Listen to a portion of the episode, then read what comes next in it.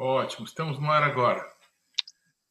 Eu quero cumprimentar todas as pessoas que estão aí nos acompanhando. Estou tão feliz esses dias que passamos juntos aqui, com tantos amigos, pessoas de Deus que têm é, sido a voz de Deus, o testemunho do Senhor nos nossos dias, tem edificado vidas de tantas pessoas. Eu estou muito grato a Deus, para as pessoas também que nos acompanharam.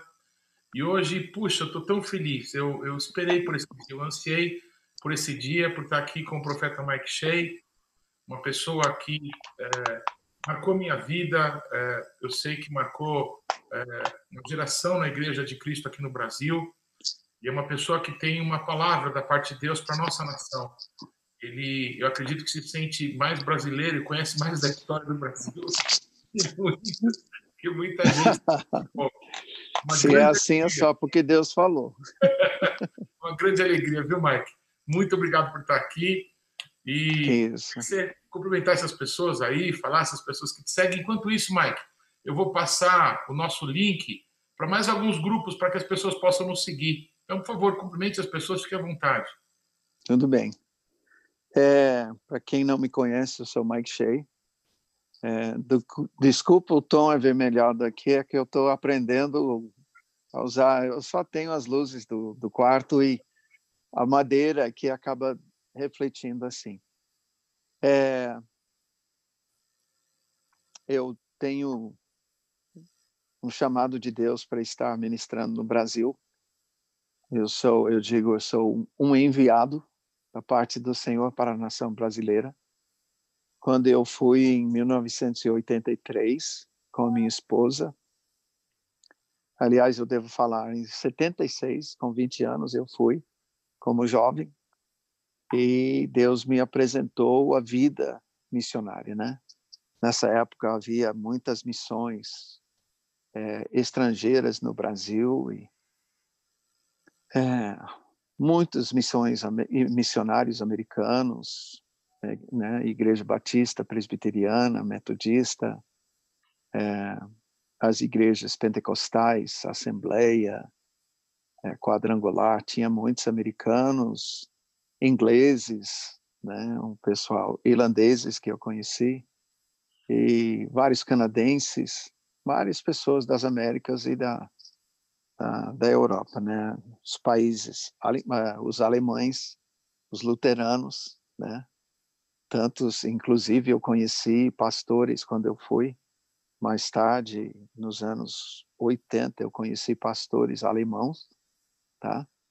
De, de realmente estavam é, foram enviados da Alemanha para estar servindo a, a igreja luterana e também uma igreja chamada Cristianismo Decidido que tem, também tem raízes na Alemanha.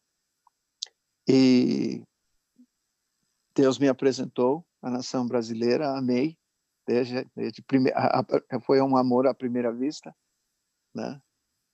E sete anos depois, 1983, eu voltei com a minha esposa. E nós temos, então, 37 anos no Brasil. É, nossa filha é brasileira, nascida no, em Londrina. Nosso filho nasceu no tempo que a gente estava terminando mestrado em teologia, teologia aqui nos Estados Unidos. E por isso ele não tem pé vermelho mas ele foi criado no Brasil. Ambos são casados com brasileiros, né? É, e nós temos uh, uma história no Brasil que Deus nos separou em 94 por um propósito profético, né? profético apostólico. Uh, eu digo a parte apostólica da minha vida é evidente porque eu sou um enviado. Então, um apóstolo que não é enviado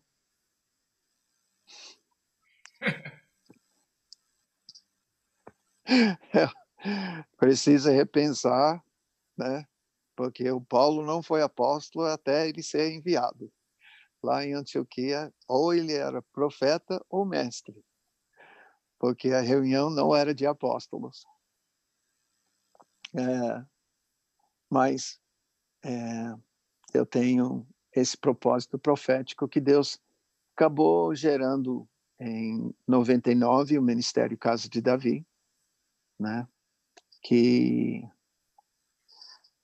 é, vamos dizer estreou tá, a ideia de ministério profético, né, de forma para eclesiástica para a nação. É, e nós fomos, vamos dizer, a, a, a, o primeiro ministério profético que assumiu de forma para eclesiástica essa esse, essa inclinação, essa função, né?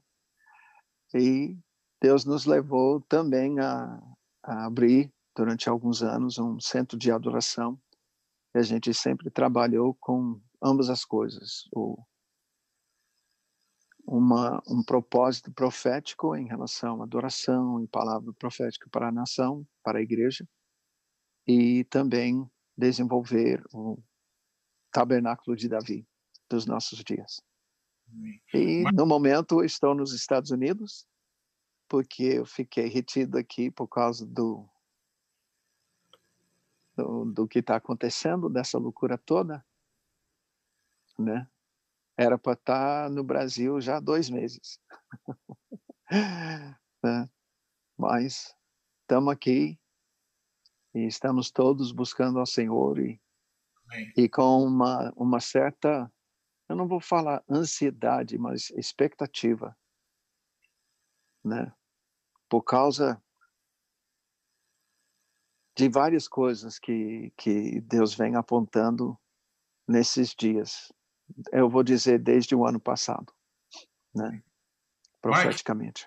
Mike, eu te conheci em 98. Eu uhum. tenho que foi início, janeiro de 98, numa conferência numa igreja grande que tinha aqui em São Paulo, no Bom Retiro. Era uma conferência da Neuza.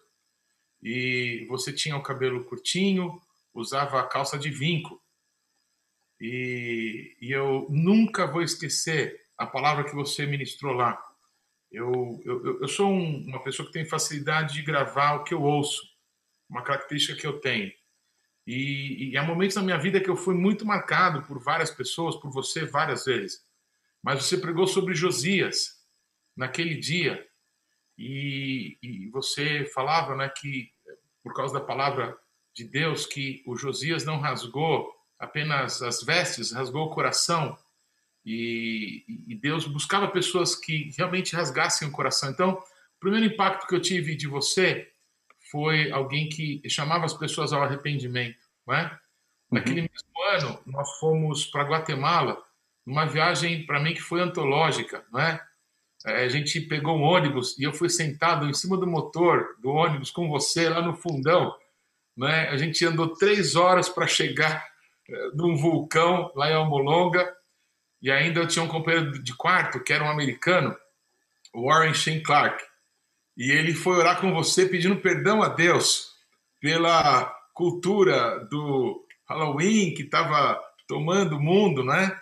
E a gente estava em cima de um vulcão e estava passando um furacão na Guatemala. Eu sei que a Molonga não foi fácil, não é? Mas é, fui muito marcado né, por essas possibilidades que Deus me deu de me aproximar de você e de conhecer o caráter, a verdade, o amor por Jesus, o amor pelas pessoas. E eu estou muito feliz por a gente estar aqui.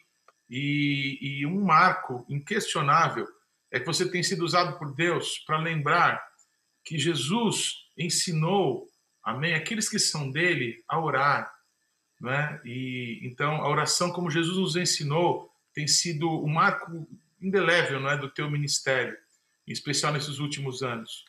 E a gente está numa expectativa, Mike. Está escrito na Bíblia que o amor de quase todos se esfriará. Mas eu, eu não sinto assim no meu coração. Eu falo, Jesus, me guarda disso. E ao mesmo tempo está escrito que o mundo inteiro vai ser tocado pelo evangelho do reino, então verá o fim. Então, muito, é, quase todos é muita coisa. Então, eu vejo Jesus, né? Nos ajuda, nós precisamos do Senhor. Queria que você falasse né, sobre o seu coração, sobre o reino, que é um assunto tão corrente para você.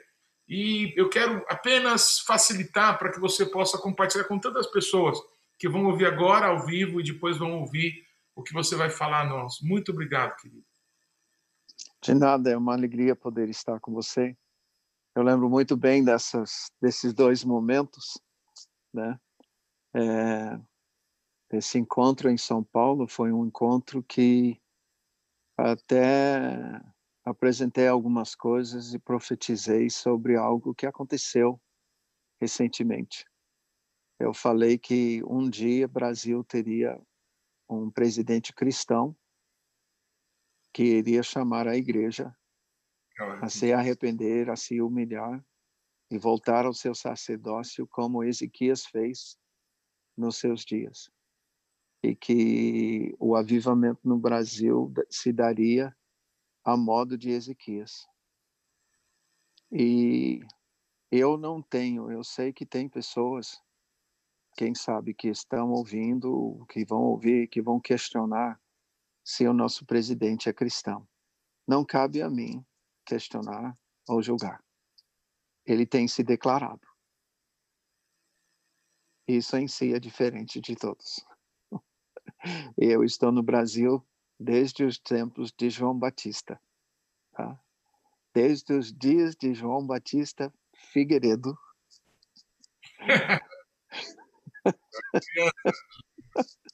quem, tem ouvido, quem tem ouvidos, ouça.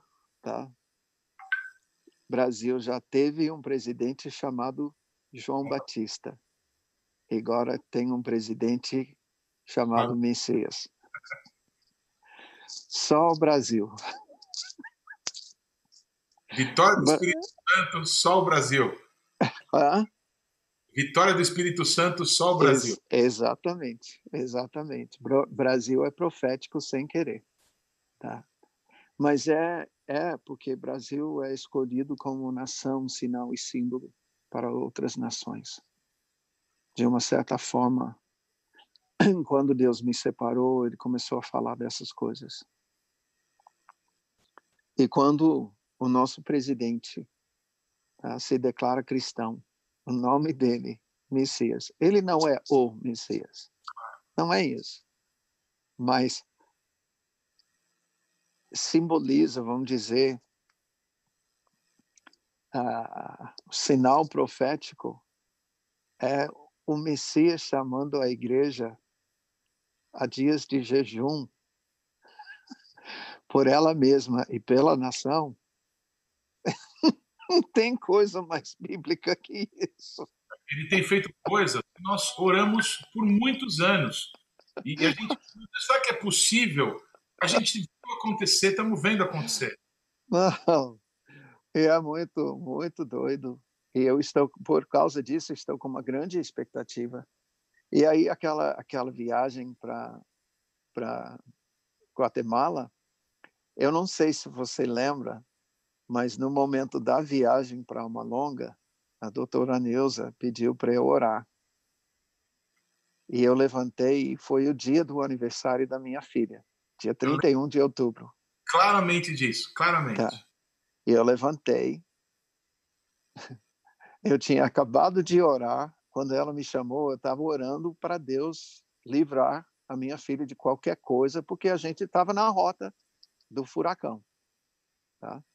Literalmente, a gente tinha atrasado nosso, a nossa chegada na Guatemala, porque o, porque o avião deu volta no furacão para chegar na Guatemala, para onde estava indo o furacão. e, e, o dia que a gente chegou, é o dia que o furacão chegou na, na, nas praias de, da Guatemala. O furacão, fura, furacão Mitch. E é um furacão, se não me engano, entre nível 3 ou 4, por aí, tá? que já é destruidor.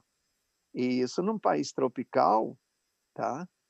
É, num, num, lugar, por exemplo, a maioria dos, dos, das casas aqui nos Estados Unidos são edificadas para poder aguentar isso. Países tropicais, não. Tá?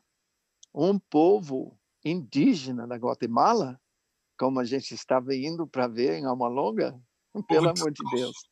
E eu lembro, eu lembro a direção que Deus me deu nessa oração. E eu dei uma ordem E foi nesse dia que eu aprendi que nós temos autoridade sobre sobre as coisas da natureza. Eu dei uma ordem: furacão Mitch, dissipa e volte ao mar, onde você vai morrer. Duas semanas depois, eu estava num avião e peguei a revista Time, que estava no avião, tá? E li o artigo sobre furacão Mitch, do, de duas semanas anterior. Havia e tinha um mapinha no, na revista. No dia que entrou, estava indo em direção a gente, literalmente. O mapa mostrava em direção a uma longa, tá? No primeiro dia. No segundo dia, que foi o dia que nós fomos e eu orei, tá? Coisa louca. Coisa dissipou, louca. literalmente dissipou, virou para o norte. a mesmo. tarde daquele dia, voltou para o mar, onde morreu. Agora, eu fiquei de saber e, e, qual foi o comentário do, do cara que escreveu o artigo. Muito, muito, vamos dizer, fora do comum. Por quê? Porque o meteorólogo ele não quer nunca que o furacão volte ao mar, porque ela se refaz. Esse é o grande problema de passar por cima da, da, da Flórida, por exemplo, um furacão. Chega na costa leste da Flórida, passa por cima da península e chega, chega no Golfo lá dentro e se refaz. Tá? Mas não, Mitch morreu exatamente conforme a liberação. E nesse dia eu falei: Meu Deus, o Senhor é muito forte. O Senhor libera Sua palavra assim. E o Senhor libera autoridade para muito mais do que eu. Eu não, eu não imaginava. Aquilo veio na hora. Tá? Então, não foi nada planejado. Foram dias de muito aprendizado, né? Sim, muito. No Senhor. Muito aprendizado. Um berrante. É de aqui no Brasil. Todos estávamos aprendendo, não é? pois é, eu não tinha chofar, né? Eu, Deus me deu um chofar brasileiro, eu resolvi tocar. E desde lá você Agora, tem... o escândalo, o escândalo não era somente ter usar um berrante como chofar. O escândalo era o povo cair quando tocava berrante. Quantos, meu Deus. Deus acompanhando aqui, muitos Deus que creem em Jesus, eles ficam arrepiados em escutar um chofar tocado num berrante. Mas pois foi é. o que Deus fez. E Deus pode, eu vou discutir com ele? Eu não. Mas Deus, com o tempo, ele me deu um chofar. Aí eu Sim. toco o chofar. Mas eu tenho aquele berrante guardado, viu? aquele berrante é de estimação. Amém. Mas por onde, onde iremos hoje? Queremos falar sobre o reino de Deus. Queremos falar sobre o que eu entendo ser uma chave para o reino de Deus, que é o arrependimento. Né? Uhum. Foi a palavra de João Batista que Jesus reproduziu no início do seu ministério. Arrependei-vos, porque o reino dos céus é chegado. Uhum. Me parece que a gente não consegue ver, não consegue entrar, não consegue herdar se a gente não se arrepender. E, e são palavras que você tem compartilhado. A gente queria ouvir, Mike, a sua perspectiva. O, o que é o reino de Deus para você? Como ele tem se manifestado? E queria ouvir sobre arrependimento. É, eu ouvi de você e, e foi muito impactante. É muito interessante, Mike. Deixa eu te contar essa história. É muito interessante pessoas que vêm morar no Brasil e que têm uma visão da nossa cultura que nós não conseguimos observar. Eu vou te contar, uhum. uma professora minha de hebraico, uma argentina, ela veio morar no Brasil e se assustou com duas coisas no Brasil. A primeira coisa é que ela falou assim: Meu Deus do céu, como tem gente que se embriaga nessa nação. Porque borracho em, em espanhol é bêbado, né? Então tem borracharia a cada esquina nessa nação. E a segunda coisa que o brasileiro, tem um hábito que não acontece em nenhum outro lugar do mundo, talvez em Portugal, que é usar a expressão que judiação. Ela, quando escutou essa expressão no Brasil, ela falou: Meu Deus do céu, o que, que é judiação? judiação é você tratar um judeu como ele merece. Então, essa ideia cultural vem de Portugal, da Inquisição, não é? e você é, tem chamado a atenção nossa sobre o para inglês ver. É, a gente precisa parar de fazer coisas para inglês ver. A gente tem que fazer coisa para aquele que viu a gente pecar, viu a gente dar as costas para ele, está esperando a gente contar para ele, pai, ó, fiz isso, para ele poder dizer, puxa, filho, eu vi você fazer, mas eu estava esperando você contar para mim, eu queria escutar da sua boca. Fala para nós, Mike, sobre o reino, sobre arrependimento. sentir Deus que pode é, fazer. É que, é que nesse momento, eu acabei de falar numa live que eu fiz agora, que eu estou fazendo sobre sacerdócio. Deus chamou o povo de Israel, chamando de filho, e separou para um propósito sacerdotal entre as nações. Tá?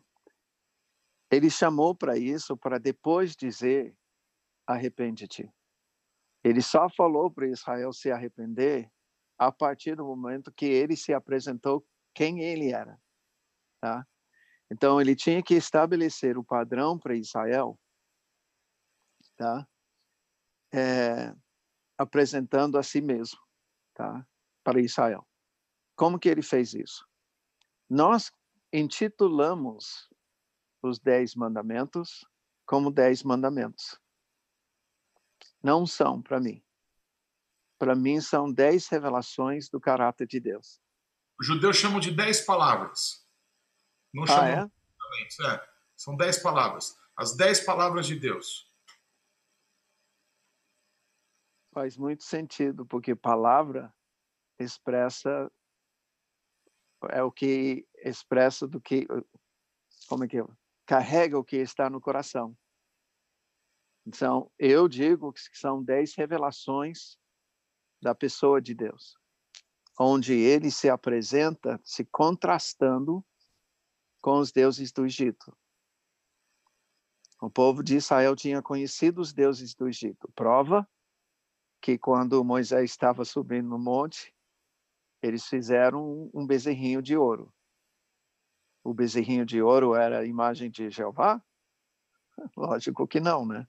Está escrito na Bíblia, né, Mike, que eles chamaram aquele bezerro pelo nome de Deus. Esse é Deus, é, e falaram o nome de Deus que tirou vocês do Egito. Eles usaram essa maldade. É, mas eles fizeram, na verdade, a imagem de um Deus que eles conheciam lá no Egito, tá? E eles estavam, eles não tinham conhecido, eles não receberam. Moisés estava recebendo a revelação de Deus para dar para eles. Então, eles não tinham conhecido essa revelação ainda. Então, não tem arrependimento no coração, até porque não, não tinham conhecido Deus. Mas uma vez que Deus se apresenta, dizendo: Eu sou, ele tinha se mostrado, tinha se revelado o Pai provedor. Então, você não vai roubar.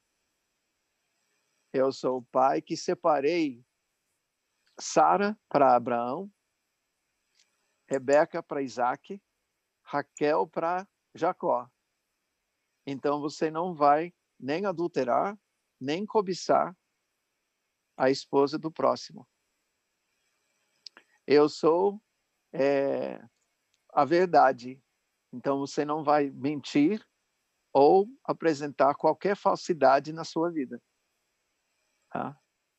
É, você não vai usar meu nome em vão.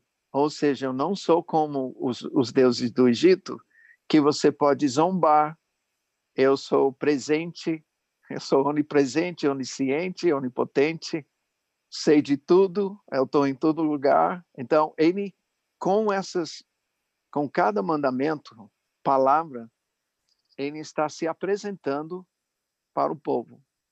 A partir daí, o povo se arrepende. Ou seja, deixa de mentir. Eles mentiam lá no Egito. Deixa de roubar. Eles roubavam lá no Egito. A gente não pode fazer de conta que Israel não fosse uma nação pagã antes de Deus se apresentar para eles. tá? É, foi comparação com todas as outras nações. Eles não tinham conhecimento. Eles sabiam as histórias de Abraão, Isaac e Jacó. Mas em relação à pureza, moralidade, vida ética, ser semelhante a Deus, não foi por isso que Deus escolheu Abraão. Abraão vem de uma família idólatra. Ele também, a família dele tinha os terafins. Né? Então, ele não é porque ele, ele era imputado a ele a justiça, por quê? Porque ele deixou os outros e creu na promessa daquele que se revelou a ele, sem saber o seu nome. É lindo isso. É impressionante isso para mim, tá? E eu não estou querendo ofender ninguém, eu não estou assim, eu não estou querendo minimizar Abraão. Não, isso para mim engrandece a misericórdia, a, a, a, o amor né, de Deus, a graça de Deus. A graça de Deus não se revela só no Novo Testamento. A graça de Deus se revela muito grande e repleta no Antigo Testamento. Davi, em José, em Esther, em Daniel, em Abraão, graça. E lá vai.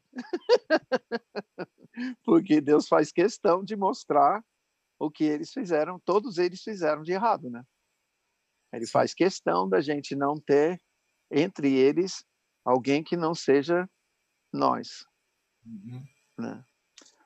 E eu estou falando isso para dizer o quê? Para dizer, naquele momento, Deus está estabelecendo sobre eles o seu reino. Ele chama Israel e diz: é, Eu sou. É, se ouvirdes a minha voz, guardardes a minha aliança, vós sereis a minha propriedade peculiar entre todos os povos, pois toda a terra é, pertence a mim. Vós me sereis reino de sacerdotes. Tá? Eles têm um ponto de referência. Eles sabem como os deuses do Egito reinavam através do sacerdócio no Egito. Eles sabem o que é isso. Então, eles têm um ponto de referência, sabendo que Deus os separou para adorar a Ele e servir esse propósito sacerdotal. E no serviço desse propósito sacerdotal, Deus vai estabelecer o seu governo sobre eles. Ele é o próprio rei. Não vai, o seu governo é um reinado, é uma monarquia, tá? Não é uma ditadura, não é uma democracia, tá? Eu sei que as pessoas vão usar a palavra teocracia.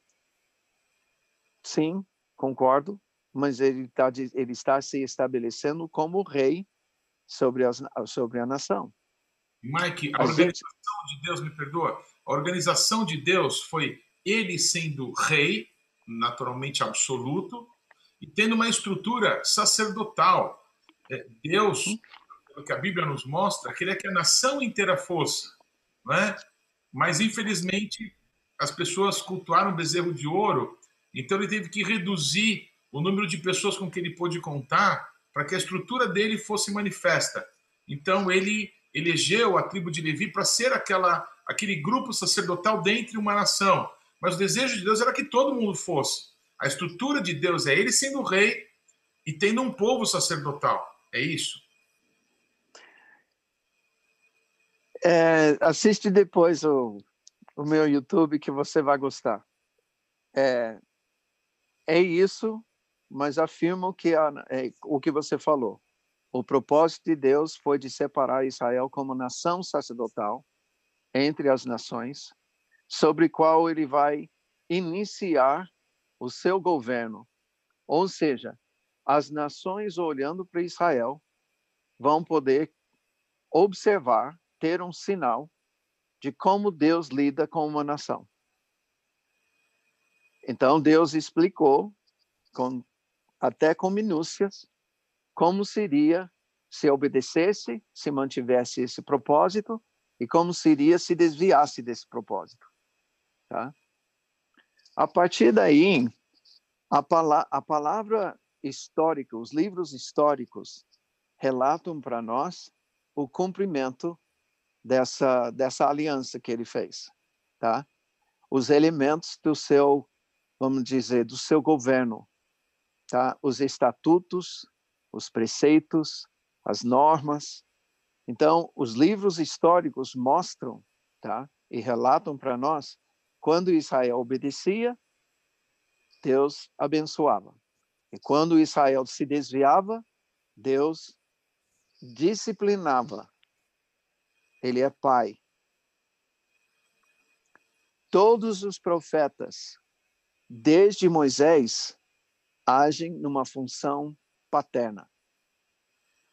O pai, ou o profeta, é figura paterna da parte de Deus, chamando o filho ao arrependimento. Eu quero muito que todo mundo entenda isso. Eu estou falando isso porque eu, como teólogo, eu tenho ouvido falar muito mal sobre os profetas. Os profetas são, como eu tenho ouvido esses dias, profetas do caos.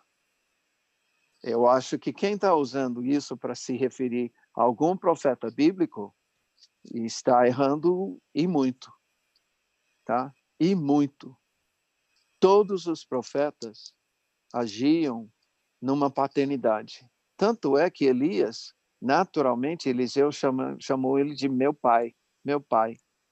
Por quê? Por causa da paternidade que era nítido nele, tá? A paternidade que exalava dele como como pessoa, tá? Agora, isso porque o manto profético de Deus Pai estava sobre ele. O que, que é, que que é o, o propósito profético, tá? Dentro da paternidade de Deus. Um propósito evangelístico é gerar filhos. Então você prega arrependimento para quem nunca ouviu, nunca conheceu. Um propósito profético é para os filhos. Tá? Quando os filhos desviam. Então, quando o profeta em Israel ou para uma outra nação, porque tem profetas que dão palavras para outras nações, tá?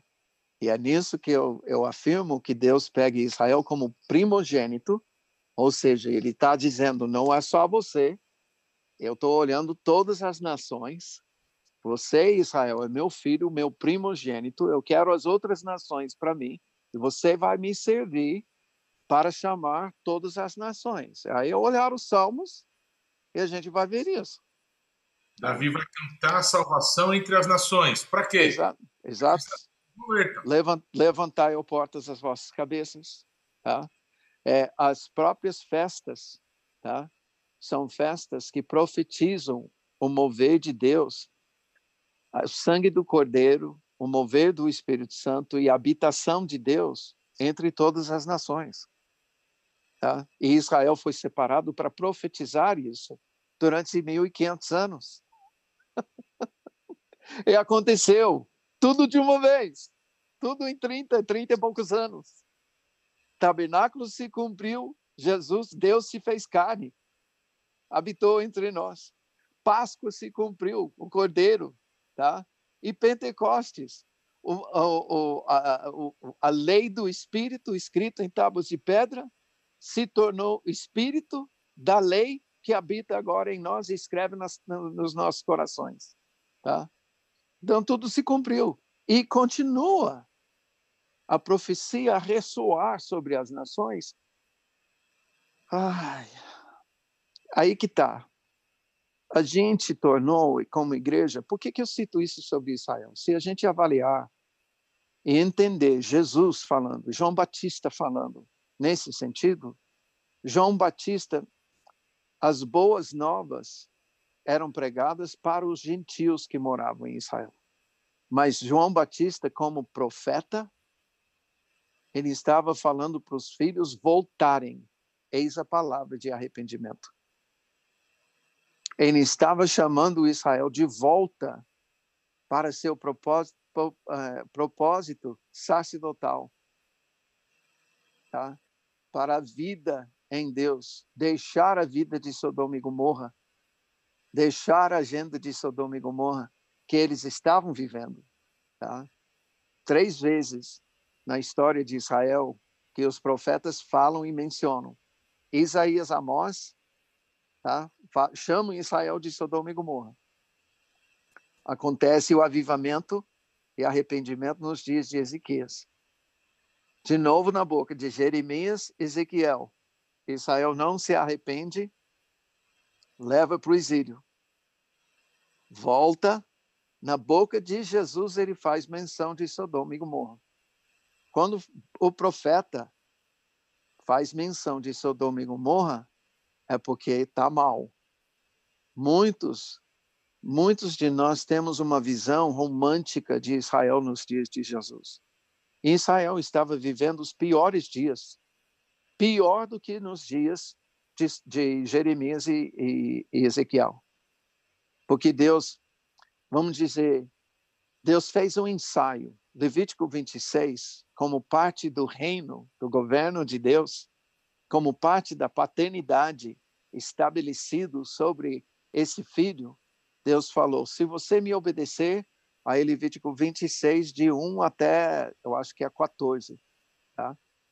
São 14 versículos que falam sobre as bênçãos e o cuidado de Deus. Sim. 15 em diante, até 40, tá? São cinco etapas de disciplina. Na última etapa de disciplina, Deus fala: Eu vou te espalhar para as nações e desembainhar a minha espada atrás de vós. Tá? Como se Israel não. Sabe aquele filho que o pai fala: Filho, se você fizer isso de novo, eu vou e o filho não acredita e põe o pai à prova, essa foi o, o tempo de Jeremias e Ezequiel. E Deus não é um pai corrupto, ele disciplina. É. E aí ele pega, o que, que ele fez? Pegou a nação toda e levou cativeiro. Tipo, filho, você não está acreditando no que eu vou fazer. Eu espero que você, eu espero que todo mundo entenda o que eu estou falando aqui, porque isso revela uma misericórdia de Deus tão grande. Isso revela a ternura de Deus, o, o carinho que Ele tem. Israel estava vivendo como Sodoma e Gomorra. E ao invés de pegar e espalhar, é a última disciplina. É a disciplina máxima que ele vai executar sobre o filho. Ele fala: Filho, tá, vou te levar para Síria e Babilônia só. E depois eu vou te trazer de volta. Você vai ficar lá no, como se fosse num quarto de castigo. E aí, depois de 70 anos, você pode voltar. Mas veja, ele espalhou, ele tirou Israel da sua terra. A terra que ele tinha dado. Tá? Aí, nos dias de Jesus, o que acontece? Quando não há arrependimento, e nisso, por favor, me entenda, mesmo que tinha multidões, de 3 mil e 5 mil, havia milhões de habitantes em Israel. Não centenas de milhares. Havia milhões de habitantes em Israel. Então, o número dos convertidos em relação à população de Israel era pequeno. A nação não se arrependeu. Os sacerdotes não se arrependeram. Tanto é que Deus executou a pior disciplina que ele tinha prometido. Em 70, o templo foi destruído como disciplina. Até 162, a nação é expulso da sua terra, tá? A, a última mão tá é, a última fúria dos romanos, instrumento de Deus para expulsar Israel da sua terra, acontece em, em 160. Então, isso me leva a entender, peraí, Deus é justo. Ele não vai, ele não vai expulsar Israel da sua terra sem que Israel tivesse é, caído na gandaia. Eu não estou falando de somente deixar o propósito sacerdotal. É deixar o propósito sacerdotal e se tornar semelhante a Sodoma e Gomorra. Isso é muito sério. Tá? Mas, é... Perdão, Deus usou Jeremias, Deus usou uh, vários profetas para profetizar para a nação de Israel. Uhum.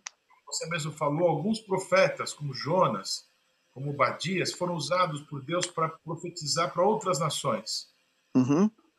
A semelhança é para o Brasil ou a semelhança é para a igreja? E a partir da igreja, para profetizar para o Brasil, para profetizar para os Estados Unidos, para profetizar para a França. É, esse paralelo Deus está querendo usar nos nossos dias para falar com quem?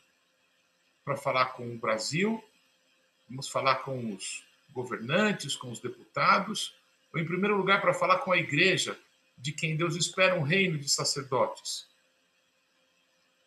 Bom, eu, eu falei tudo isso porque ele afirma Pedro puxa em, em 1 Pedro 2, ele fala que nós somos casa espiritual, sacerdócio santo, tá?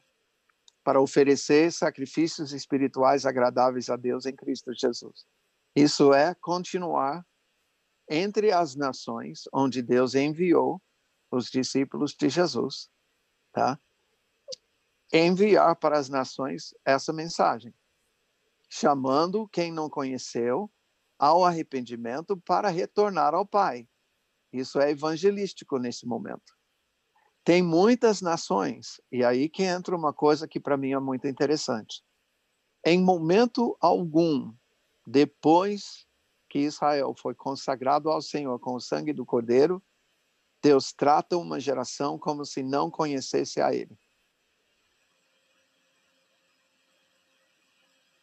Todas as gerações depois do Egito são cobrados pelo conhecimento que Deus tinha dado no, no, no tempo de Moisés. E confirmado de reinado em reinado nos livros históricos e proféticos. Eu estou falando isso por quê? Porque Brasil tem 500 anos, 520 anos esse ano de cristianismo. Tá? É justamente isso que Deus me usou para chamar atenção para a igreja brasileira. Esse é o propósito profético que eu estou cumprindo tá? Olhando para a nação brasileira, dizer para a nação brasileira, Brasil, tu és escolhido, a imagem de Israel. O seu dom redentivo é a adoração, semelhante ao povo de Israel. Tá? E isso torna.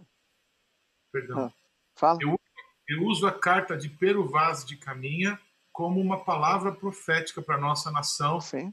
Ele diz para o rei do Portugal: Olha, rei, por causa das muitas águas, né? A semente que o senhor plantar aqui vai frutificar, porém, a melhor semente que Vossa Majestade pode lançar nessa nação seja o evangelho do reino. Ele fala isso, ele escreve isso na carta. Então, ele vê uma possibilidade de haver um, um grande crescimento nesse local, é, no que achava que era uma ilha, é, de pessoas que iam servir a Deus. Essa é a carta de Pero Vaz de Caminha. Por causa das muitas águas, não é? Que são tão. Você está falando de sinais proféticos, não é? As muitas águas do Brasil falam de um grande derramar do Espírito Santo nessa nação. Minha tiça, Paulo, minha tiça, vai. É, é o seguinte, também eles fizeram nesses dias coisas que profetizaram. Brasil foi descoberto na semana da Páscoa. Então não é não é à toa. É um ato de Deus isso. Isso está na agenda de Deus. Eles chegaram num dia e no outro dia eles fizeram um culto, um, que era uma missa, mas não havia outra, outro culto a Deus senão missa, tá? Não havia outro tipo de culto cristão senão a missa. Eles fizeram a missa, só que para fazer a missa, antes eles levantaram uma cruz, fizeram uma cruz numa colina e chamaram a colina de Monte Pascoal. Tá? Ou seja, eles estavam consagrando as terras brasileiras, tanto é que chamaram as terras terras de Vera Cruz, terras da verdadeira cruz, tá? Eu sei que depois é, tem nomes semelhantes, eu sei que isso muda, mas terra de Vera Cruz, tá? Da verdadeira cruz. Com isso profetizaram que o Brasil seria uma nação cristã, tá? Uhum. E aí, quando eu cheguei no Brasil, gente, Brasil é a nação do Cristo Redentor. Pode não gostar da, da estátua, podemos não gostar disso, mas é ponto de referência mundial. E Brasil é a maior nação cristã do mundo hoje. É a maior nação é, católica e é a maior, quando você junta isso aos evangélicos, é a maior nação cristã per capita. Tá? Nós não podemos deixar isso mudar. A gente precisa entender o que Deus está fazendo. E, permita-me falar, sendo que Brasil é profético, nós temos um casal presidencial que profetiza a unidade da igreja. Pelo que eu estou entendendo do que você nos diz, assim como profetas para que a nação de Israel voltasse a Deus, essa maior nação cristã do mundo, como você está falando, precisa voltar para Deus. Todos, me parece que precisamos voltar para Deus. Né? Todos precisamos ver a aliança que não foi dada para nós através de sangue de animais, mas o sangue de Jesus, para que a gente volte para Ele. Porque Ele tem promessas é, maravilhosas para nós como povo, para nós como nação. O, o, Brasil, não é, o braseiro, espalhou é, é, uma palavra profética sobre o Brasil, né, como um rastro de pólvora pelo mundo inteiro. O nosso pau-brasil foi aí para fazer pintura das mulheres e ficou um rastro. E quando Deus soprar nesse braseiro, é o que eu acredito e muitos acreditam, essa pólvora vai tocar as nações e onde tiver brasileiro nessa nação, todos vão reconhecer que Jesus é o Senhor dessa nação. Essa é a minha fé, essa é a minha esperança. O meu pai morreu e não viu isso acontecer. O meu avô, que também era um ministro de Deus, morreu e não viu isso acontecer. Eu já estou dobrando o cabo da boa esperança. Meus filhos estão chegando aí, mas eu acredito que algumas gerações podem se juntar e a gente vê aquilo que Deus prometeu e que Ele falou a respeito da nossa nação. É por isso que eu quero te ouvir. Fala que nós queremos através é da que, boca que o Senhor levantou. É, é, que é que quando Deus a gente precisa olhar para esse momento para ver o que Deus, como que Deus tem conduzido a questão. Brasil, desse momento do descobrimento, Brasil se torna a maior nação católica do mundo. Tá? Não tinha que ser. Se tornou. Tá? E pode ter discussões sobre isso, se está certo, se não está. A questão é que o Espírito Santo visitou a Igreja Católica, igual ele visitou a Igreja Metodista, igual ele visitou a Igreja Presbiteriana, igual ele visitou a Anglicana, igual ele visitou, visitou é, Batista, uh, Episcopal, veio depois de Azusa, tá? Combina com a Igreja Católica com a renovação carismática, tá? Então faz parte da igreja que Deus está olhando na Terra, tá? E ali tem Deus tem filhos e filhas dele, tá? Diante disso, aí a gente vê dos anos 80 para hoje, 40 anos, como tem crescido a igreja evangélica no Brasil. Tá? E hoje a igreja do mundo inteiro está olhando para o Brasil, tanto é que quando houve Descende, recentemente, em fevereiro, a igreja do mundo ouviu. Tá? Mas, e nisso, Deus sim, desde 99, eu estou entregando essa palavra e a palavra. Arrepende-te, arrepende-te, arrepende-te, arrepende-te, arrepende-te. Paulo, se eu posso falar uma coisa. O, o, o ser humano, tá?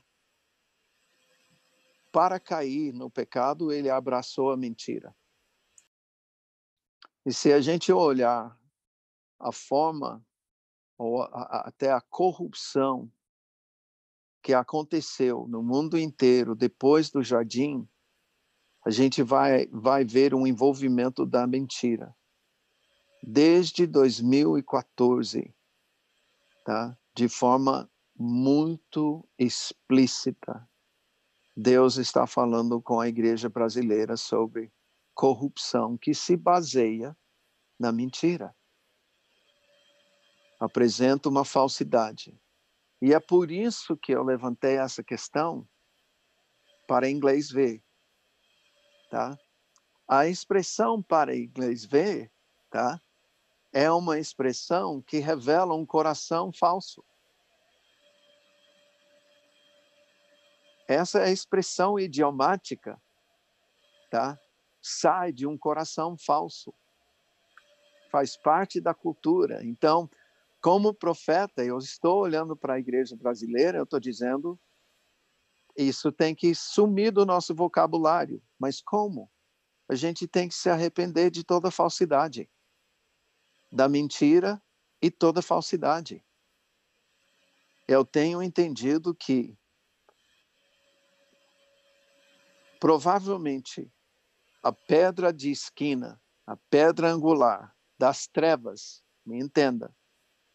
Se o reino de Deus tem uma pedra angular, pedra de esquina, também o império das trevas tem, porque vai ser uma imitação.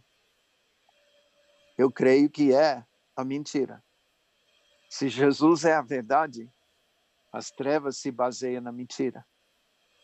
E nós temos visto como Deus tem tratado seriamente nessa questão da mentira e da falsidade. E trouxe à tona isso em vários momentos para nós como igreja, tá? Mas aí ele trouxe isso à tona em 2014, desde 2014 nós estamos lidando com isso. E qual é o lema agora do mandato do nosso presidente? Sereis a verdade, e a verdade os libertará. Por favor, quem tem ouvidos. Por que, que eu estou falando sobre para inglês ver nesse momento? Se nós vamos receber o que Deus tem prometido, e o que Deus tem prometido é o seguinte: como as cataratas do Iguaçu são 12 vezes maiores que as cataratas de Niágara, que foi o ponto profético com que se, se profetizou nos anos 80 o derramar do Espírito Santo em Toronto, tá? que foi o último grande mover do século XX.